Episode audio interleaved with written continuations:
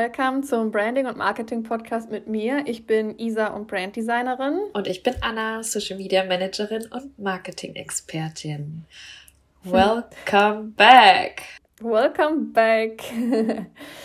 Wir haben von euch schon Fragen bekommen zu unseren letzten Folgen und wir freuen uns mega, dass es bei euch so gut ankommt. Wir freuen uns über die Reposts in den Stories. Wir wirklich, wir sind komplett ohne Erwartungen an das Thema Podcast gegangen und freuen uns total, dass es so gut bei euch ankommt. Und deswegen wollen wir heute direkt mal auf eine Frage eingehen, die wir bekommen haben, die wir mega spannend fanden und von der wir glauben, dass sich da auch ganz viele was mitnehmen können. Ich würde es einfach jetzt mal vorlesen und dann steigen wir auch direkt ein, oder was meinst du? Go for it. Okay, also, mich würde auf jeden Fall interessieren, wie du den Switch geschafft hast von DIY-Kundinnen zu Kundinnen, die den Wert eines erstellten Brandings erkennen und auch das als wichtiges Investment sehen. Dennoch ziehe ich auf jeden Fall viele ganz am Anfang ihrer Selbstständigkeit an, die das Geld nicht ausgeben können oder wollen. Hier geht es natürlich jetzt voll spezifisch um eine Frage für Branddesigner. Wir wollen das aber ein bisschen allgemeiner fassen. Das heißt, wir sprechen so generell darum, wie du mit deinem Branding und mit deinem Content so ein bisschen weggehst von den Anfängern oder von den DIY-Kundinnen und eben dein komplettes Angebot und deine Marke so präsentierst, dass du Kunden anziehst, die auch dein Angebot bezahlen und bereit sind, es zu bezahlen und den Wert deines Angebots generell erkennen. Also es soll jetzt hier nicht nur um Branddesigner gehen, sondern wir fassen das so ein bisschen allgemeiner. Finden die Frage aber mega spannend. Genau, finden wir sehr spannend. Und ich würde tatsächlich auch sagen, dass wir erstmal mit dem Thema Branding auch anfangen, beziehungsweise was man da machen kann, wie man das beeinflussen kann. Und dass wir dann danach nochmal auf ja, strategische Dinge eingehen, was man auch im Content verändern kann und muss, um dann letztendlich Kunden zu gewinnen, seine Wunschkunden anzusprechen und da, dass da auch rüberkommt, dass das vielleicht, ja, dass es das ein Investment ist, aber dass die Leute dann auch bereit sind, da rein zu investieren. Genau, aber schießen wir mal los. It's your turn. genau, also ich würde sagen, wie du auch, wie eben du schon gesagt hast, wir splitten das so ein bisschen in Thema Branding und Content. Und natürlich greift das alles voll ineinander, aber wir wollen jetzt mal so ein bisschen aufdröseln, was so die Feinheiten sind, die man da jetzt wirklich shiften kann. Also zuerst würde ich wirklich sagen, das hört sich immer so einfach an, aber ich finde, man muss erstmal sich sein ganzes Branding einmal anschauen und erstmal den Ist-Zustand aufnehmen. Also, wie sieht mein Markenauftritt generell gerade aus? Passt das alles zusammen? Und dann würde ich mir vielleicht mal im ersten Schritt wie so ein Moodboard erstellen von meinem Ist-Zustand. Also vielleicht einen Screenshot machen von meinem Instagram-Profil, wenn ich eine Website habe oder meiner Bildwelt und ein paar Posts. Die würde ich mal alle auf eine Seite in Canva oder so ähm, packen, mir das alles im Gesamten anschauen und dann erstmal selber wirklich ehrlich mit mir analysieren und überlegen, wie trete ich denn gerade auf? Trete ich wirklich selber so professionell auf, wie ich wahrgenommen werden möchte? Oder ist da vielleicht noch Verbesserungsbedarf? Und wenn du da Schwierigkeiten hast, dann würde ich halt mir eine Expertin ins Boot holen. Wenn du sagst, boah, ich weiß hier gar nicht mehr weiter, dann ist es auf jeden Fall der Punkt, mit einem Branddesigner zusammenzuarbeiten. Wenn du aber selber sagst, okay, ich sehe hier schon echt so ein paar Sachen, die ich auf jeden Fall anpassen muss, dann sind es für mich auf jeden Fall zuerst mal diese Elemente Farben, Schriften und Bildwelt. Das Logo lasse ich jetzt mal außen vor.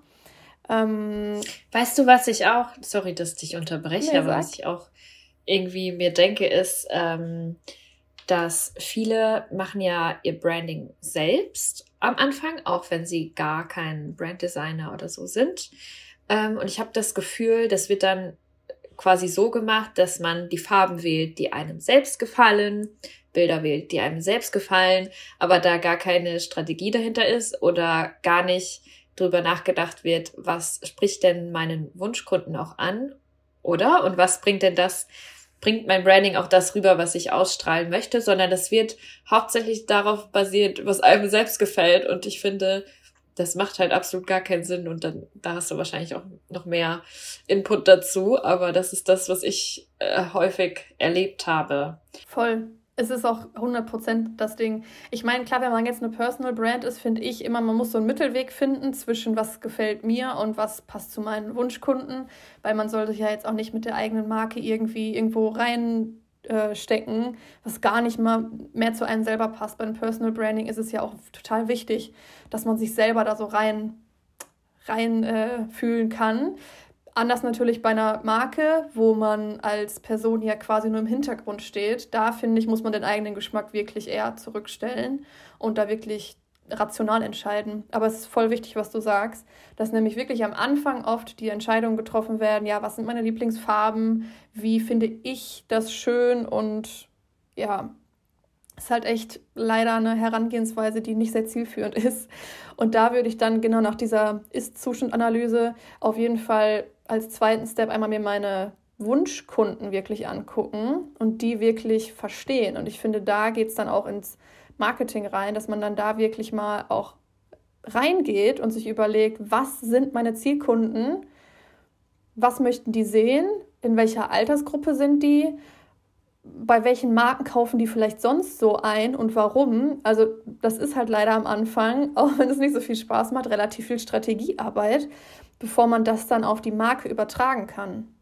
Ja, ja, absolut. Also seine Zielgruppe sollte man auf jeden Fall kennen und natürlich auch den Unterschied. Also es ist so ein feiner Unterschied zwischen, das sind das ist eine Zielgruppe, die gerade startet oder das ist eine Zielgruppe, die schon weiter ist und an einem gewissen Level ist, die diese Zielgruppen, die sind ja ganz verschieden und die suchen auch was anderes und die fühlen sich auch von einem anderen Content, anderen Branding angesprochen. Und was ich halt sehe oder ja doch, was ich häufig gesehen habe, wenn diese Problematik aufkommt, so hey, ähm, ich ziehe nur Leute an, die gerade am Anfang sind, die können sich mein Angebot gar nicht leisten.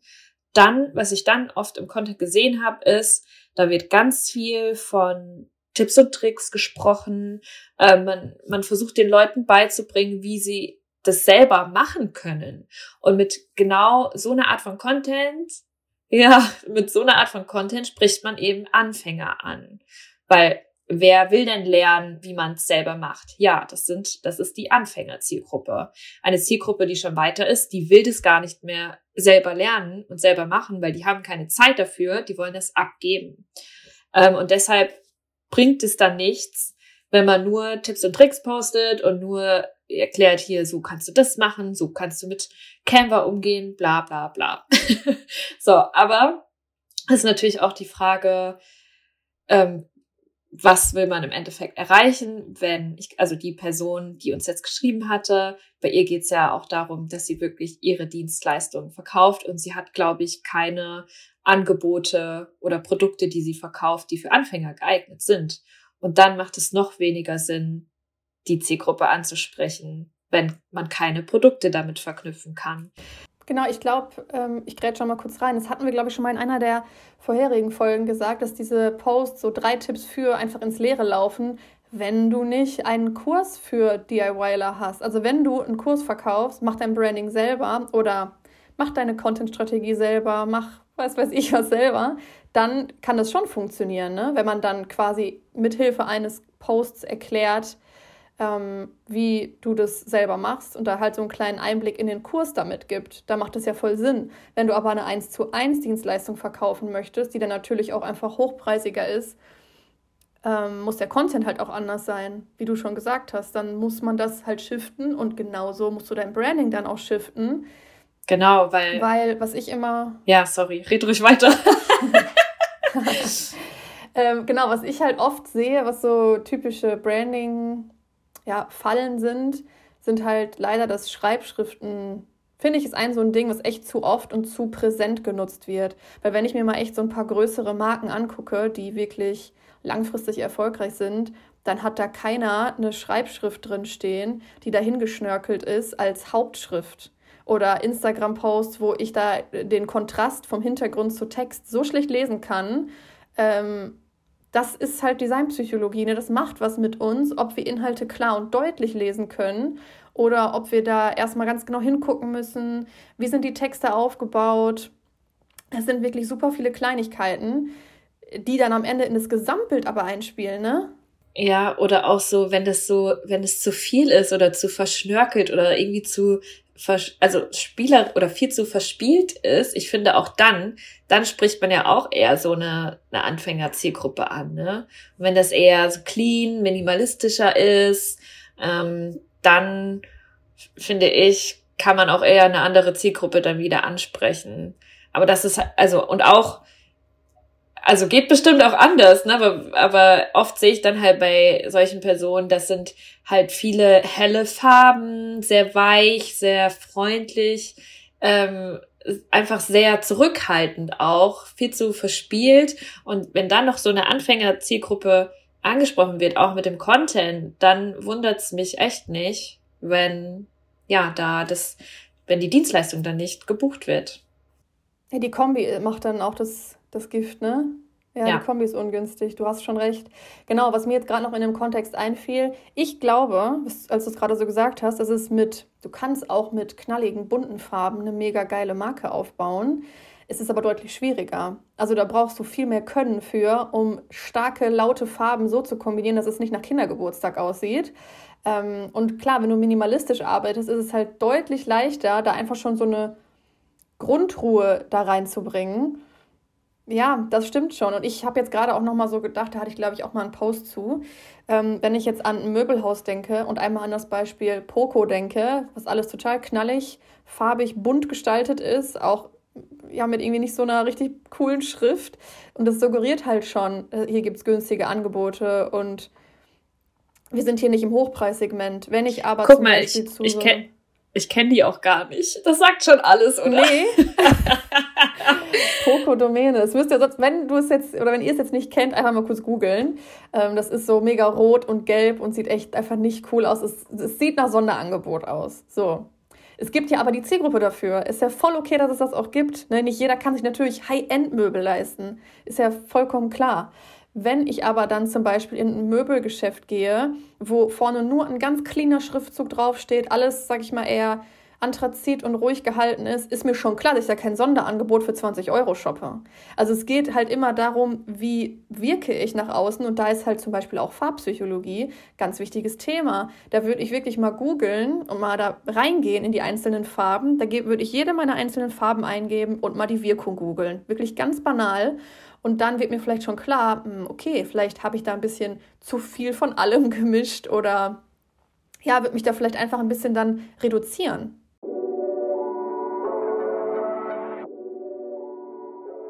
Wenn wir jetzt nochmal zum äh, Thema Content zurückkommen wollen, also der, der wichtigste Shift, den ich machen würde, um das jetzt mal auch kurz zu halten, damit wir auf unsere 15 Minuten kommen, ähm, ähm, ist, dass man wegschiftet von diesen Tipps und Tricks oder wenn man was teilen möchte und wenn man sein Wissen teilt, dass man es auf sich sich bezieht, seinen Weg, seine eigenen Learnings, seine eigenen Erfahrungen, wie man es selbst umgesetzt hat und dann den Leuten eben das Wissen mitgibt. Und dass man auch viel, viel mehr in dieses Verkaufen reingeht, dass man Testimonials postet, Screenshots von Feedback, alles eigentlich an Feedback, was man bekommt dass man sein Angebot auch mal klar darstellt. Das sehe ich bei den wenigsten auf den ersten Blick, was überhaupt das Angebot ist. So, dass man das einmal im Feed hat. Was ist das Angebot? Was beinhaltet das? Was ist denn der Ablauf? Wie kann man mit dir zusammenarbeiten?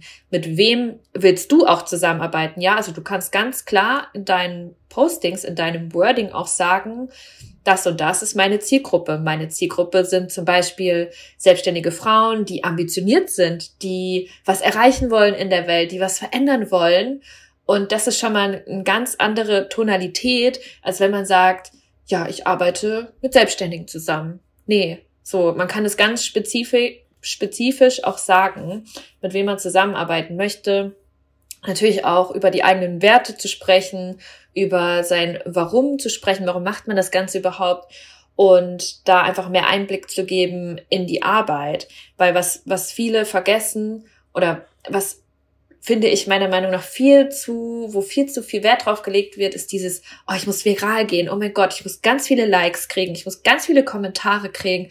Oh mein Gott, nein. Das ist, das ist so, klar, es ist schön, aber es ist nicht wichtig. Du bist als Business unterwegs und wenn wir dann so Nachrichten bekommen, ne, und so Fragen, wo man raushört, ey, die kriegen einfach keine Anfragen, das läuft bei denen nicht, das tut mir immer so leid, weil ich mir denke, es geht halt auch anders und da sind halt dann ein paar Shifts natürlich notwendig und dann würde ich diesen Shift machen von, ey, ich du bist nicht hier, um beliebt zu sein, sondern um deine Angebote zu verkaufen und da mehr über deine Angebote zu sprechen, Kundenstimmen, wie gesagt, ähm, das, was dich ausmacht, mit wem du zusammenarbeiten möchtest, das ist so, so wichtig. Ja, absolut. Auch nochmal ein total wichtiger Punkt mit diesem Viral gehen. Ich glaube, da lassen sich auch super viele von äh, verleiten, dass es so wichtig sein muss, den krassesten Post hochzuladen oder dass jetzt ein Reel durch die Decke geht. Aber also ich bin so, mir sind mittlerweile die, die Klicks und Views da, die sind mir scheißegal. Ja, mir auch. Mir ist das sowas von egal. Ja. Ja. Das steht nicht im Zusammenhang mit dem Erfolg. Nee. Nee. Ne? Aber das ist auch ein Learning, weil am Anfang, guck mal, ganz ehrlich, am Anfang habe ich auch gedacht, okay, wenn du, du musst so und so viel tausend Follower haben und das muss so und so laufen und so. Aber nein, es reicht, wenn du 300 Follower hast, wenn es aber die richtigen sind und wenn du mit deinem Content und deinem Branding da wirklich professionell auftrittst und strategische Entscheidungen triffst in deinem Content, mit deinen Posts, wie du das gerade erklärt hast, dann brauchst du da nicht viral zu gehen oder total viele Abonnenten zu haben. Genau, das Wichtige, das will ich nochmal zum Schluss ergänzen, ist, dass jeder Beitrag einfach zielführend ist, dass jeder Beitrag ein Ziel hat und dass du nicht denkst, oh, jetzt poste ich mal drei Tipps für und die verlaufen dann ins Leere. Nein, jeder Beitrag darf ein Ziel haben. Das heißt, wenn du was postest, weißt du oder solltest du wissen, wo das Ganze hinläuft. Läuft es zu deiner Dienstleistung? Läuft es zu deiner Website, damit sich jemand für ein Newsletter anmeldet?